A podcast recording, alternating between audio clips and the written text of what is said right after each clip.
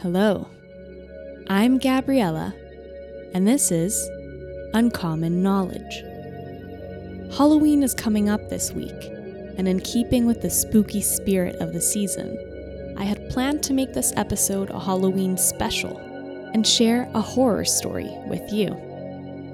In the end, I've decided not to do that, since I figure this year has already been scary enough for most of us. This is still very much a Halloween special. But instead of pulling a terrifying trick, I thought I would treat you to a less scary, though ultimately fascinating, kind of ghost story.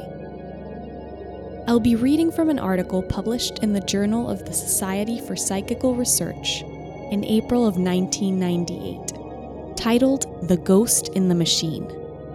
This article was authored by Vic Tandy and Tony R. Lawrence of Coventry University here in the UK. If you'd like to read the entire article yourself, I'll leave the reference in the episode notes. All right, get comfortable and let's get into it. When investigating a haunted building, it is good practice to attempt to exclude as many possible normal causes for the haunting as possible. The ways in which normal earthly events might conspire to convey an impression that a house is haunted, or even beset by poltergeist behavior, are numerous. Thus, all of the following may well be the more mundane cause of an ostensible haunt. Water hammer in pipes and radiators, which cause noises, electrical faults, which cause fires, phone calls, video problems, structural faults, which cause drafts, cold spots, damp spots, and noises, seismic activity, which cause object movement or destruction and noises, electromagnetic anomalies, which could lead to hallucinations, and exotic organic phenomena, such as rats scratching or beetles ticking. The exclusion of these counter explanations, when potentially relevant, must be the first priority of the spontaneous cases investigator. To this end, we feel the virtual paranormal experience reported and explained in this paper might be of interest to the spontaneous case research community. Though many of the above counter explanations for ghost like phenomena may be quite easy to discount in any one case, at least some normal causes of seemingly paranormal phenomena may in fact be quite subtle and not at all easy to discern for the untrained observer, as we hope to show in this paper. The Case of the Ghost in the Machine. Vic Tandy, whom I will refer to as just Vic from now on, is one of the authors of this paper. His background is as an engineering designer, and at the time of the incident, he was working for a company that manufactured medical equipment. Three people worked in a laboratory made from two garages back to back and about 10 feet wide by 30 feet in length. One end was closed off by doors, normally kept closed, and the other end had a window, the other side of which was a cleaning bay. As an example of creativity with corrugated iron, this structure was home for anyone with a passion for playing with jets of water and foam. The company's business was in the design of anesthetic or intensive care life support equipment, so there was always some piece of equipment wheezing away in a corner. When Vic heard suggestions that the lab was haunted, this was the first thing he thought could be behind it and paid little attention. One morning, however, none of the equipment was turned on, and Vic arrived just as the cleaner was leaving, obviously distressed that she had seen something. As a hard nosed engineer, Vic put it down to the wildcats, wild other furry things, moving pressure hoses, as the pressure fluctuates, flexible hoses sometimes move, or some sort of lighting effect. As time went on, Vic noticed one or two other odd events. There was a feeling of depression occasionally a cold shiver, and on one occasion, a colleague sitting at the desk turned to say something to Vic, thinking he was by his side. the colleague was surprised when Vic was found to be at the other end of the room. There was a growing level of discomfort, but the workers were all busy and paid it little attention. That is until Vic was working on his own one night after everyone else had left. As he sat at the desk writing, he began to feel increasingly uncomfortable. He was sweating, but cold, and the feeling of depression was noticeable. The cats were moving around, and the groans and creaks from what was now a deserted factory were spooky. But there was also something else. It was as though something was in the room with Vic, there was no way into the lab without walking past the desk where Vic was working. He looked around and even checked the gas bottles to be sure there was not a leak into the room. There were oxygen and carbon dioxide bottles, and occasionally the staff would work with anesthetic agents, all of which could cause all sorts of problems if handled inappropriately. All of these checked out fine, so Vic went to get a cup of coffee and returned to the desk. As he was writing, he became aware that he was being watched, and a figure slowly emerged to his left. It was indistinct and on the periphery of his vision, but it moved as Vic would expect a person to. The apparition was gray and made no sound. The hair was standing up on Vic's neck, and there was a distinct chill in the room. As Vic recalls, it would not be unreasonable to suggest I was terrified. Vic was unable to see any detail and finally built up the courage to turn and face the thing. As he turned, the apparition faded and disappeared. There was absolutely no evidence to support what he had seen, so he decided he must be cracking up and went home. The following day, Vic was entering a fencing competition and needed to cut a thread onto the tang of a spare foil blade so that he could attach the handle. He had all the tools necessary, but it was so much easier to use the engineer's bench vise in the lab to hold the blade that he went in early to cut the thread. It was only a five minute job, so he put the blade in the vise and went in search of a drop of oil to help things along. As he returned, the free end of the blade was frantically vibrating up and down. Combining this with his experience from the previous night, he once again felt an immediate twinge of fright. However, vibrating pieces of metal were more familiar to him than apparitions, so he decided to experiment. If the foil blade was being vibrated, it was receiving energy, which must have been varying in intensity at a rate equal to the resonant frequency of the blade. Energy of the type just described is usually referred to as sound. There was a lot of background noise, but there could also be low frequency sound or infrasound, which Vic could not hear.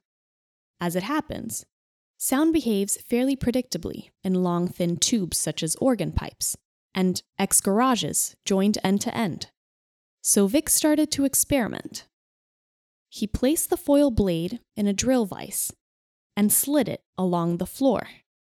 Interestingly, the vibration got bigger until the blade was level with the desk, which was halfway down the room. After the desk, it reduced in amplitude, stopping altogether at the far end of the lab. Turns out, Vic and his colleagues were sharing their lab with a low frequency standing wave. The energy in the wave peaked in the center of the room, indicating that there was half a complete cycle.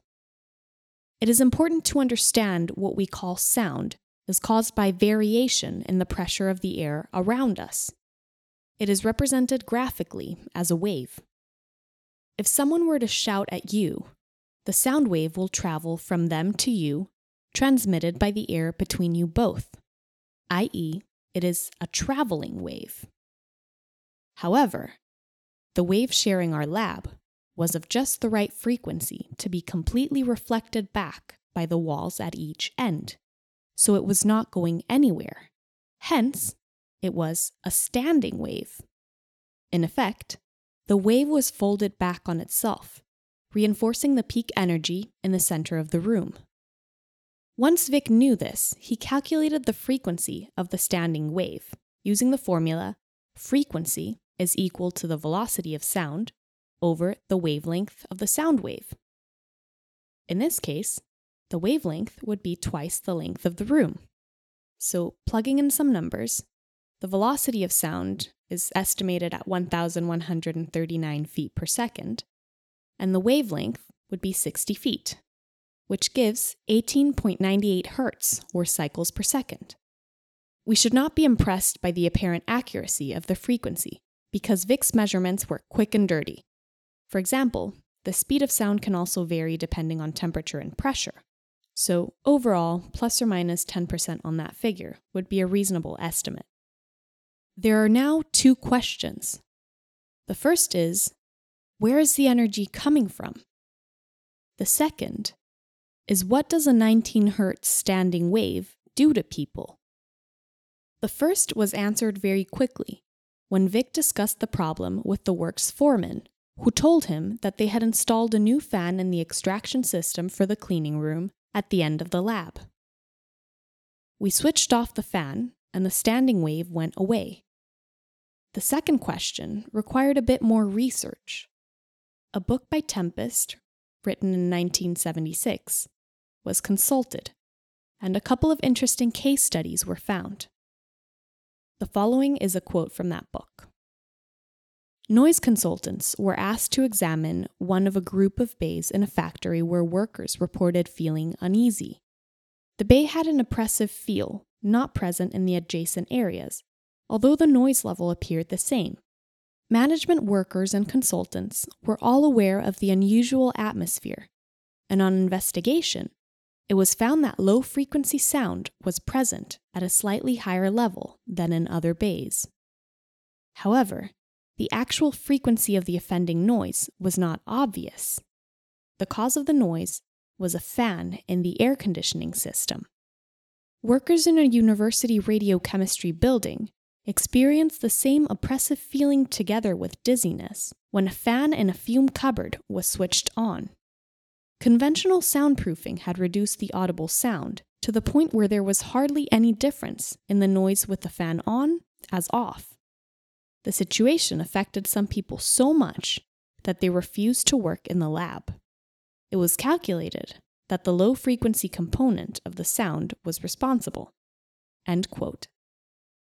That same book by Tempest, which by the way is called Infrasound and Low Frequency Vibration, lists symptoms caused by frequencies in the range 15 to 20 hertz.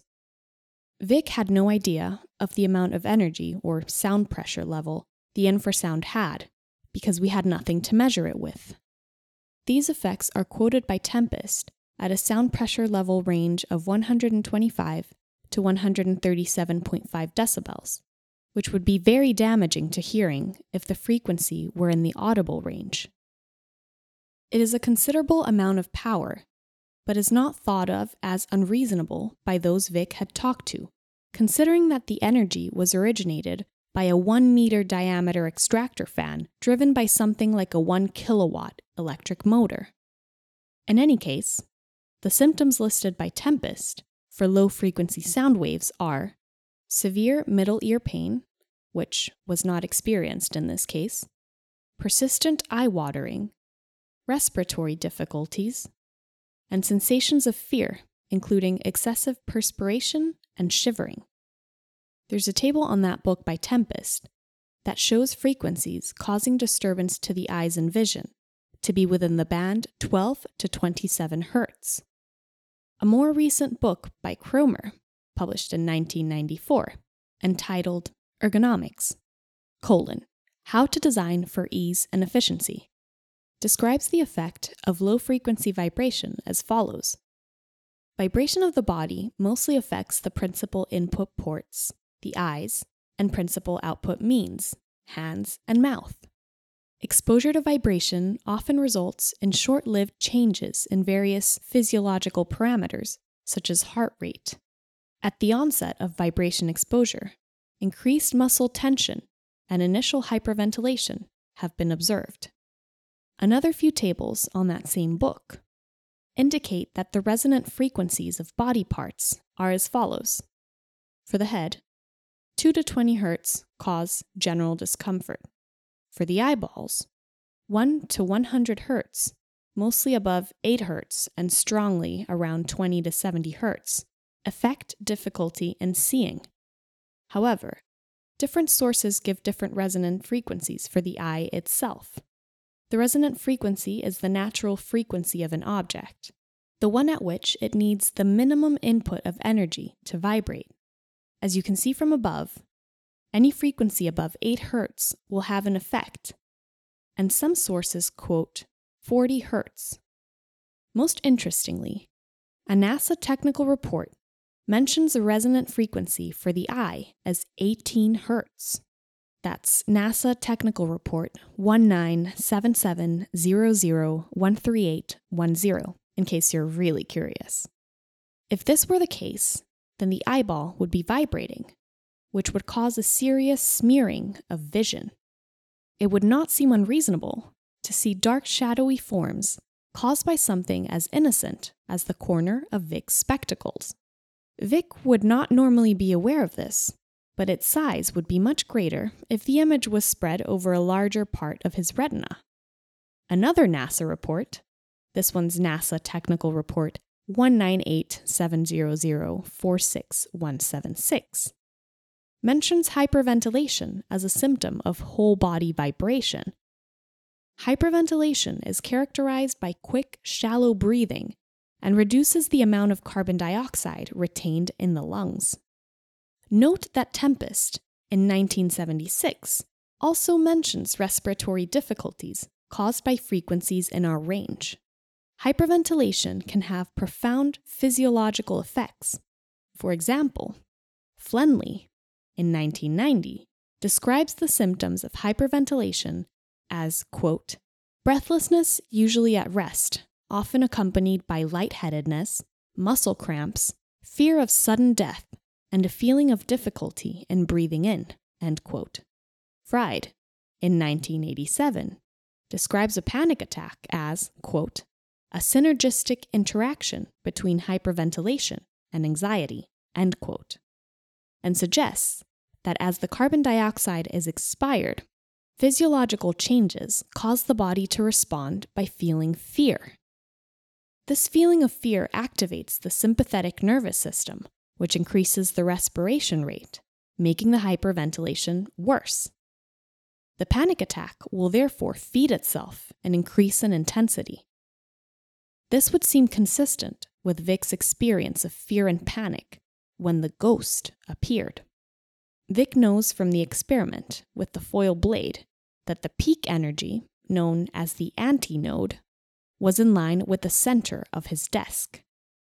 As Vic sat up and turned to look at the object, he moved from this zone of peak energy to a zone of slightly lesser energy, and the ghost disappeared. Exercising the standing wave ghost.